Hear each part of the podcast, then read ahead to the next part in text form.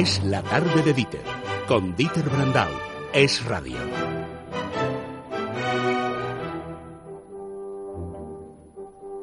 Don Andrés Amoros, buenas tardes. Buenas tardes. Bueno, eh, está la audiencia de radio pegada ahora mismo al aparato, porque claro, se han enterado de que piden el premio Nobel para Zapatero y Rubalcaba y usted sabe cómo se entregan los premios bueno, Nobel. Bueno, vamos, no exageremos. Mira, a mí de verdad lo que me escandaliza, perdona, es la operación Faisán. Eso sí que me escandaliza. Lo de los premios Nobel, y no, que no lo estoy disculpando, es que he podido conocerlo por una circunstancia, ahora te lo cuento, pero es, eh, bueno, algo habitual en todos los premios, lo que se llama la política, pero ya Cervantes lo decía. O sea, es que Cervantes es tan sabio que dice, cuando se premia algo, el mejor no es el premiado nunca, que es por interés o por favor. Fíjense en el segundo, que es el bueno. Y además, en este caso, en literatura, esto no son matemáticas, claro. Bueno, entonces, eh, ¿por dónde empiezo? ¿En serio o te cuento la anécdota? La anécdota, la pues anécdota. la anécdota es muy sencilla, es que una vez, por circunstancias de la vida, en un premio, en Canarias nombraron compañero de jurado a un señor que era uno de los vicepresidentes de la Academia Sueca, llamado Arthur Lundskit. ¿Eh? O sea, te doy el nombre. Y estuve hablando con él porque le dije, bueno, y ese premio, en fin, a Vicente Aleisandre, ¿por qué? Que es estupendo. Y me lo explicó perfectamente. Bueno, sí, es, es clarísimo. Primero, dependía de que en Suecia conocieran a Aleisandre. ¿Y por qué lo conocían? Porque en Suecia había eh, un señor llamado Lundskit y era amigo suyo, un poeta de Canarias, íntimo amigo de Aleisandre. Entonces, le llevó los libros, consiguió que Lunsky tradujera los libros de Aleisandre, entonces ya lo conocieron y ya está, si no, ni se enteran de que existe Aleisandre. Pero ¿qué me dijo él? Pues muy sencillo. Después de Franco queríamos premiar a alguien de la generación del 27, pero así, española. Después de Franco ya era hora de premiar a algún español que hacía muchos años que no se premiaba. Entonces, claro, ¿quién podía ser? Si hubiera estado vivo, me dijo literalmente, García Lorca, tenía méritos sin duda para habérselo dado, claro. Pero eh, ya estaba muerto, no podía ser. Rafael Alberti, hombre, hubiera sido un buen candidato, pero resulta que es premio Lenin, premio... Eso no, porque claro, eh, la Academia Sueca es, digamos, para entendernos, socialdemócrata, uno que le han dado un premio, en fin, absolutamente comunista, no le encaja bien. Entonces, ¿quién? Bueno, pues Aleisandre era estupendo porque es un buen poeta, no estoy restándole méritos de ninguna manera, pero se quedó en España, pero no era franquista. Me explico, queda bien por todas partes, no plantea problemas y además su amigo, que yo sé quién es, claro, fue el que lo introdujo en Suecia su lectura, porque hay un problema básico. Vamos a ver, imagínate que no estoy justificando, ¿eh? no, sí, explicando las cosas como son.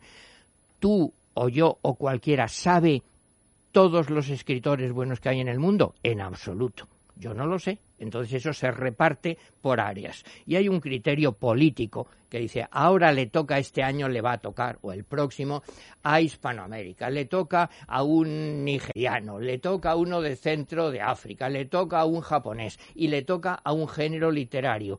Y ahí depende también muy bien, mucho de la editorial o el escritor que se mueva.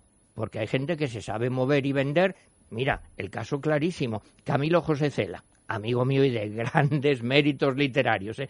pero además de eso se sabía mover y vender estupendamente y lo consiguió. Hay gente que no. Depende también del apoyo que le dé su propio país porque hay veces que el propio país no lo ha apoyado, como sucedió en algún caso español.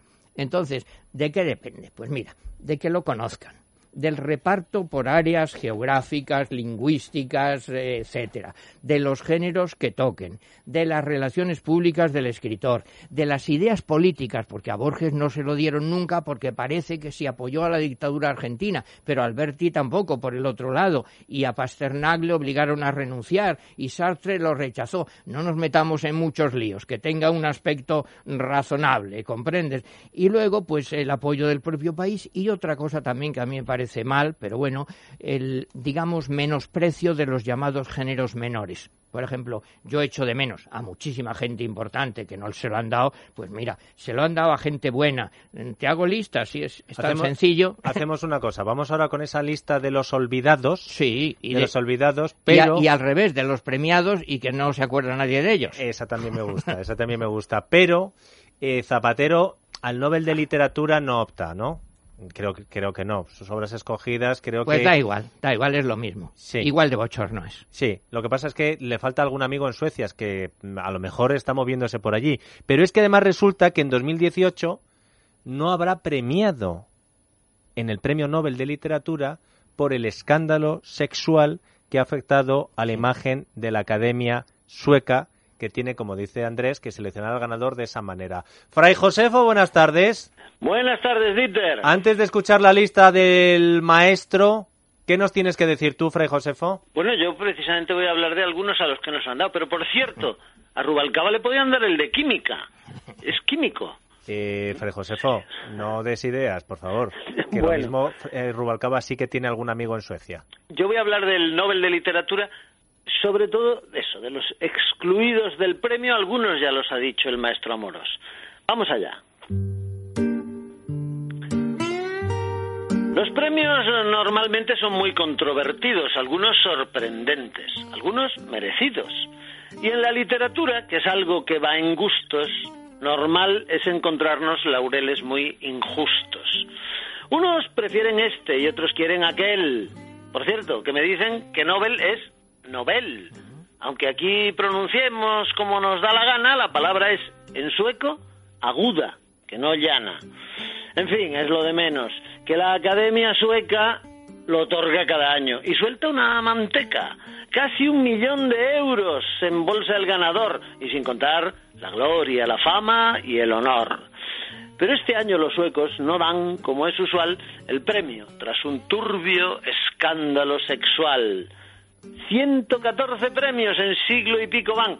Las listas de premiados en Internet están, descuiden, no, no, no, de ninguna manera pensaba aquí soltarles toda la lista entera, pero daré un repaso con su autorización a autores que palmaron sin ver el galardón. No le dieron el premio al gran León Tolstoy, y en cambio sí a Proudhon, que está olvidado hoy. Sin conseguir el premio, aunque era favorito, murió Pérez Galdós, o sea, don Benito. Se hicieron desde España turbias maquinaciones para impedir el premio, que ya hay que ser cabrones. Las cosas de la envidia, en fin, es lo que hay. Por darlo a un español, lo ganó Echegaray. Que Echegaray no es nadie al lado de Galdós. Lo sabe cabalmente el maestro Amorós.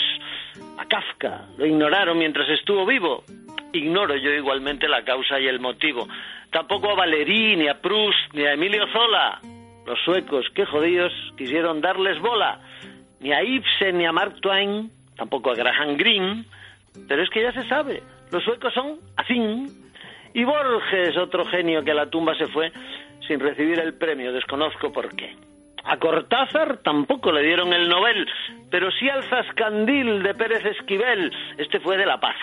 Pero en literatura, Argentina sin premios tristemente perdura. En fin, si repasamos, la lista es muy extensa de genios que quedaron sin justa recompensa. Tampoco negaré que hay grandes escritores que sí que del Nobel tuvieron los honores. Los premios, ya se sabe que suelen ser así. Los hay que no y sin duda también los hay que sí.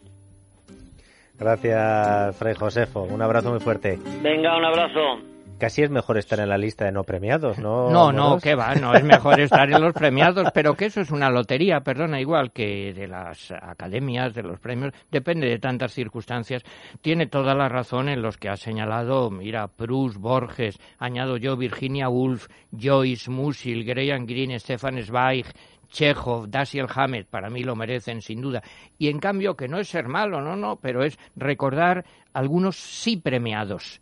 Leo, Transtrom, Moyan, Laxness, Jensen, Karlfeld, Martinson, Avon Johnson, Jellerup, Haldenstram, Eucken, Van Heise.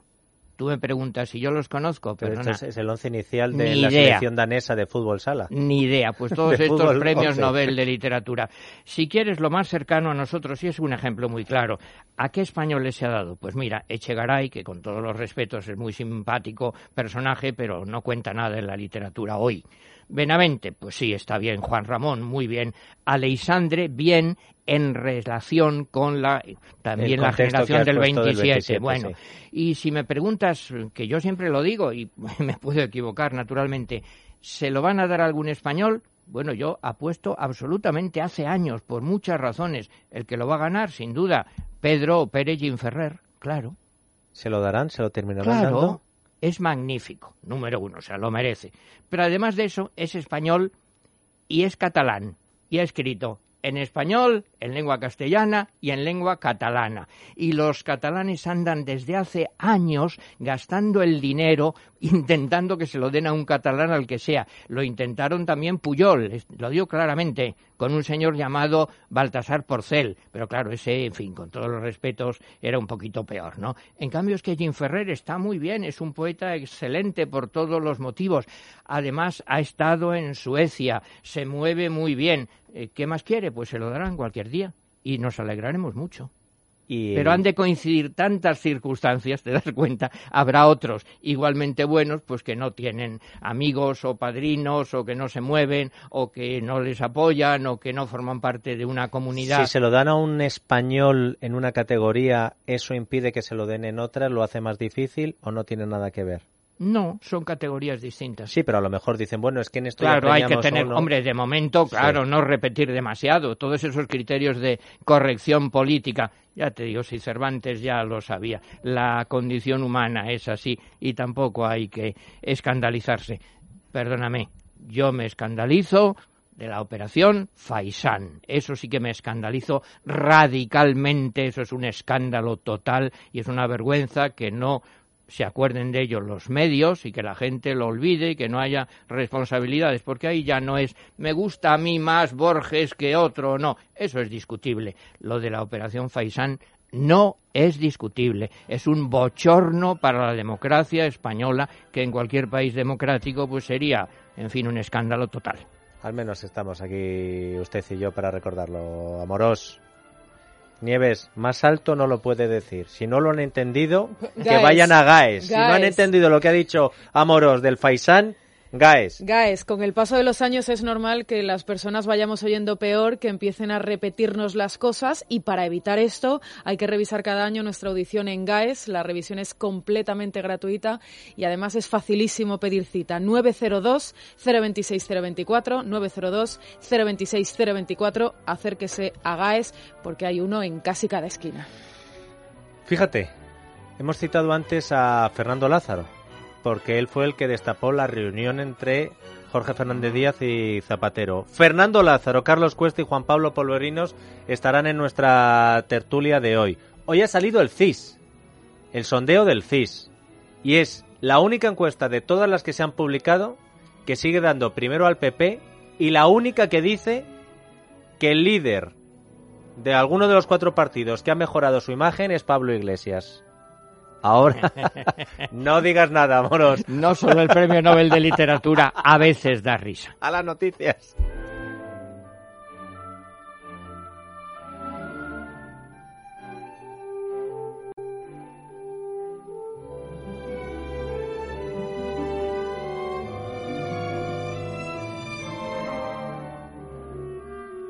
Es la tarde de Dieter, con Dieter Brandau.